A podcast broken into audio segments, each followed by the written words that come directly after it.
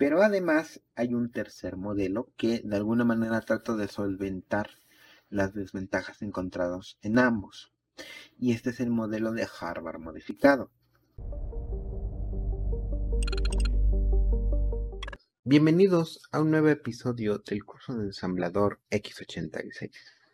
El día de hoy vamos a hablar de las arquitecturas. Si bien es cierto, ya hemos mencionado en el episodio anterior la manera en la que se pueden separar o catalogar los procesadores actuales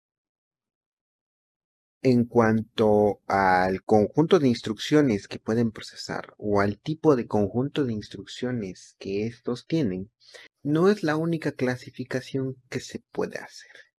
También hay que tomar en cuenta que los diferentes elementos CPU, memoria, se pueden acomodar en diferentes configuraciones, dando lugar a distintas arquitecturas de cómputo nosotros vamos a tener tres grandes categorías, conocidas como arquitectura Harvard, arquitectura von Neumann y arquitectura Harvard modificada.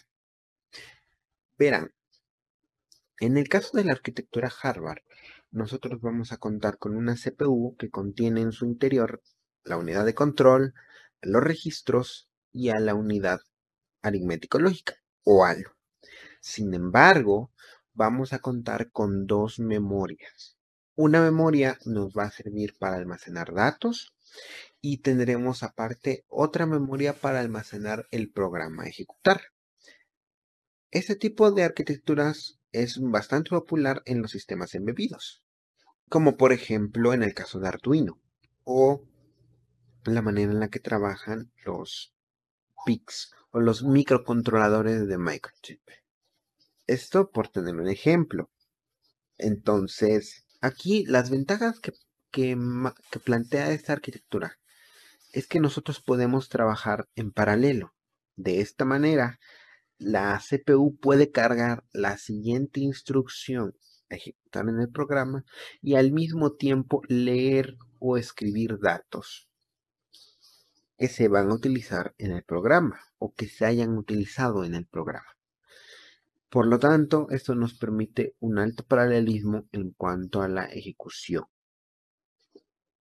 Además de esto, también nos permite manejar un distinto tamaño de palabra en cada memoria, de tal manera que cada una de ellas puede tener un número de bits distinto en cuanto al ancho. Esto quiere decir que, o sea, yo puedo tener instrucciones de datos que sean únicamente de 8 bits, que en 8 bits me, que yo pueda almacenar tanto el código de instrucción como los datos que yo voy a, a manipular. Y en mi memoria donde directamente almaceno la información resultante, puedo yo tener aquí una memoria que sea de que almacene datos de, por ejemplo, 16 o 32 bits. Puedo personalizar cada una de las memorias dependiendo del tipo de dato o de la longitud del dato que yo voy a almacenar en cada una de ellas. Sin embargo, plantea algunos ciertos inconvenientes, como que, por ejemplo, eh, es necesario no solamente ahora especificar de, de alguna forma cuál es la dirección de memoria a leer, sino que también hay que especificar a qué clase de memoria va a corresponder. Entonces no es lo mismo decir, quiero traer un dato de la posición 16 de la memoria o de la fila 16 de la memoria, sino que también tengo que especificar claramente de qué memoria quiero yo hacer la lectura. En algunos casos resulta hasta cierto punto obvio el hecho de que tiene que ser la memoria de datos, pero en algunas situaciones muy concretas no necesariamente se tiene que dar ese, caso. Entonces aquí plantea un pequeño inconveniente al momento de trabajar a nivel de compilador. En lo que respecta a que un compilador pueda generar código estable para ese tipo de arquitectura, va a hacer un poco más complejo su creación. Del otro lado tenemos la arquitectura von Neumann, la cual plantea que nosotros vamos a tener una sola y única memoria para almacenar tanto el programa como los datos. La separación será a nivel lógico y no a nivel físico. Por lo tanto, yo puedo tener, por ejemplo, la primera parte o los primeros, las primeras filas destinadas a almacenar únicamente el programa que voy a ejecutar y las siguientes a los datos. O puedo tener directamente secciones o bloques destinadas para cada, para cada propósito. ¿Cuál es la pequeña eh, dificultad que plantea ahora el modelo de von Neumann? Es que ahora vamos a tener algo que se conoce como cuello de botella entre la comunicación del CPU y la memoria. Por lo tanto, en un momento determinado en el tiempo, cualquiera que este sea, solamente voy a poder estar leyendo o escribiendo un dato del programa o de los datos. Por lo tanto, no puedo ahora leer o escribir ambos al mismo tiempo en la memoria. Tengo yo que esperar hasta que una de esas instrucciones termine para poder continuar. Prácticamente eso es en lo que se refiere el cuello de botella de von Neumann. Sin embargo, la plantea otras ventajas, como por ejemplo el hecho de que ahora solamente yo tenga una sola memoria y de esta manera ya no tengo que destinar mis recursos a tener que construir y mantener dos memorias distintas. Aunque claro, ahora los datos van a estar como de alguna manera este, colocados de cierto punto como el Tetris, un poco ahí este, de forma un poco inexacta en cuanto al tamaño de palabra o al número de bits que conforman una fila de esta memoria. Por lo tanto, eh, van a haber ocasiones en las cuales los datos necesiten más de una fila o la longitud de, de una instrucción va a necesitar más de una fila. Van a haber momentos muertos en los cuales la memoria bueno, va a tener bloques sin utilizar y la manera en la que se administra la memoria va, a tener que recurrir a ciertos tipos de algoritmos para que se puedan colocar de la mejor manera posible eh, estos datos sin además violar de alguna manera o sobreescribir los datos de otros, de otros programas. En fin, entonces, prácticamente estos son los dos modelos principales. De alguna manera son los más conocidos, los más viejos, los más clásicos que vamos a poder encontrar en los libros. Pero además hay un tercer modelo que de alguna manera trata de solventar las desventajas encontradas en ambos. Y este es el modelo de Harvard modificado.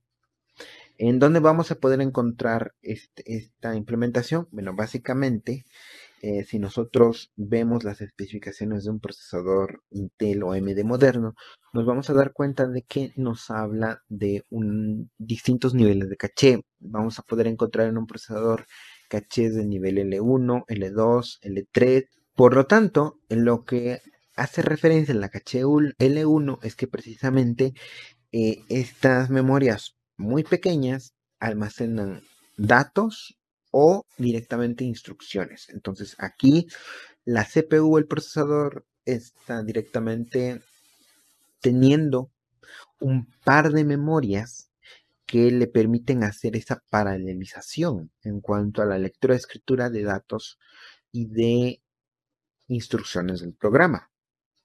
Por lo tanto, si no encuentra el dato en los registros o tenga que ir a la memoria, primero va a consultar sus, niveles de caché. Entonces, primero va a consultar el caché de, datos o de programa, que sería la caché L1. Si no estuvieran ahí los datos, entonces iría el caché L2. Si no está en el caché L2, entonces iría la caché L3 y así sucesivamente. Tomando en cuenta de que tenemos ciertas restricciones por el tamaño de datos que podemos almacenar en cada nivel en la caché L1 será menor que la cantidad de datos almacenados en la caché L2, que en la caché L3, aunque hay que tomar en cuenta que la caché L1 es la única que se va a separar en dos memorias, o tendremos dos memorias, la caché L2, la caché L3 y la 4, todos los demás que pueden llegar a agregar en el futuro, es una única memoria. Y si no existe o si este dato no se encuentra en ninguno de estos primeros niveles de caché o en estos niveles de caché, entonces, y solo hasta ese momento, se irán a pedir los datos a la memoria mediante nuestro controlador de entrada-salida. Esos son los tres tipos de arquitecturas más conocidas. Esto no quiere decir que sean las únicas. Tal vez existan otros, otro tipo de arquitecturas ahí, pero son bastante específicas a propósitos bastante eh, concretos, de tal manera que no son tan populares. Estos son los más conocidos, son los más populares, son los que más podemos encontrar en los libros. Y actualmente, bueno, el que nosotros estamos trabajando o el que nosotros tenemos con nuestro procesador de sobremesa en lo que respecta a nuestro, laptop o nuestro, nuestro, nuestro gabinete va a ser el de Harvard modificado. Tomando ya toda esta información, nosotros nos podemos dar cuenta de que ahora podemos hacer una clasificación de los diferentes procesadores existentes en base a tipo del conjunto de instrucciones que son capaces de procesar y también en cuanto a su relación con las memorias. De tal manera que podemos tener una pequeña tabla en la cual nosotros podemos decir que tenemos eh, las arquitecturas Harvard von Neumann, obviando un poco el hecho de que la Harvard modificada sea parte de la von Neumann, simplemente para no complicarlo más. Y en cuanto a las filas, podríamos tener diferentes tipos de familias de procesadores clasificados según el tipo de instrucciones que pueden entender, ya sea CIS o RISC. Entonces, nosotros encontramos que nuestros procesadores Intel y AMD van a estar en la familia x86, que son capaces de procesar conjuntos de instrucciones complejas y que su tipo de arquitectura va a ser von Neumann o Harvard modificada, como, como se quiera visualizar. Eh, por ejemplo, el ATmega de Arduino, por ejemplo, un 328P, eh, su tipo de familia es ABR, su tipo de instrucciones que es capaz de, entender eh, son de tipo reducidas o RISC y su arquitectura es Harvard. Ahora, por ejemplo, un PIC 16F84A va a corresponder a la, a la familia de los PICs un microcontrolador y su tipo de instrucciones que es capaz de entender es de tipo reducido o RISC y su arquitectura será de tipo Harvard. Ahora, podemos nosotros podemos hablar de un Qualcomm cualquiera de la familia, por ejemplo, un Snapdragon, en fin, y el tipo de eh, su familia o el tipo de familia de este procesador será una RM, el tipo de, instrucciones que es capaz de entender será un RISC y su arquitectura va a ser von Neumann. Ok, entonces cada uno de estos procesadores va a tener un ensamblador distinto, simple y sencillamente por el hecho de que su arquitectura interna a nivel electrónica va a ser diferente, tanto por el tipo de instrucciones que es capaz de procesar, como por ejemplo al momento de hablar con las memorias. No es lo mismo en una von Neumann o hardware modificada decir tráeme la, la la posición de memoria 15 que hacerlo en uno de tipo Harvard, en donde no solamente tengo que decir el número de la memoria o el número de la dirección de memoria, sino también de qué memoria voy a traer ese dato. En este curso en concreto nos estamos refiriendo o vamos a trabajar con la familia de procesadores x86, que hace referencia o que engloba precisamente a la familia de procesadores de la marca Intel, de la marca AMD. Si se preguntan por qué es que son iguales, bueno, Intel fue quien construyó de alguna manera los primeros procesadores que entendían este conjunto de instrucciones que manejaban una determinada arquitectura al que llamó como el 8086. Y a partir de ahí en el tiempo, lo que ocurrió es que otras empresas, llámese Cyrix, llámese AMD, lo que hicieron fue clonar precisamente su conjunto de instrucciones, su arquitectura, para que el software que se construyera para los procesadores Intel también fuera compatible con estos nuevos procesadores. Entonces, no importa cuál sea, de hecho, no importa cuál sea el procesador que tengas, de la marca que sea, del año que sea, es exactamente el mismo procesador de los 80, es exactamente ese mismo procesador 8086. ¿Qué es lo que ha ocurrido con el tiempo? Se han agregado eh, registros más grandes, se ha mejorado la eficiencia energética, se ha aumentado el número de núcleos, en fin, se han hecho mejoras, pero por debajo el sustrato es exactamente el mismo. Por lo tanto, hay que tomar en cuenta todas estas variables Hay que recordar que este curso va a ser de ensamblador para un procesador de tipo o de la familia x86, el cual entiende un conjunto de instrucciones complejo o SIS y a su vez utiliza la arquitectura Harvard modificada. Y bien, eso sería todo por el día de hoy y los veo en un siguiente episodio. Hasta pronto.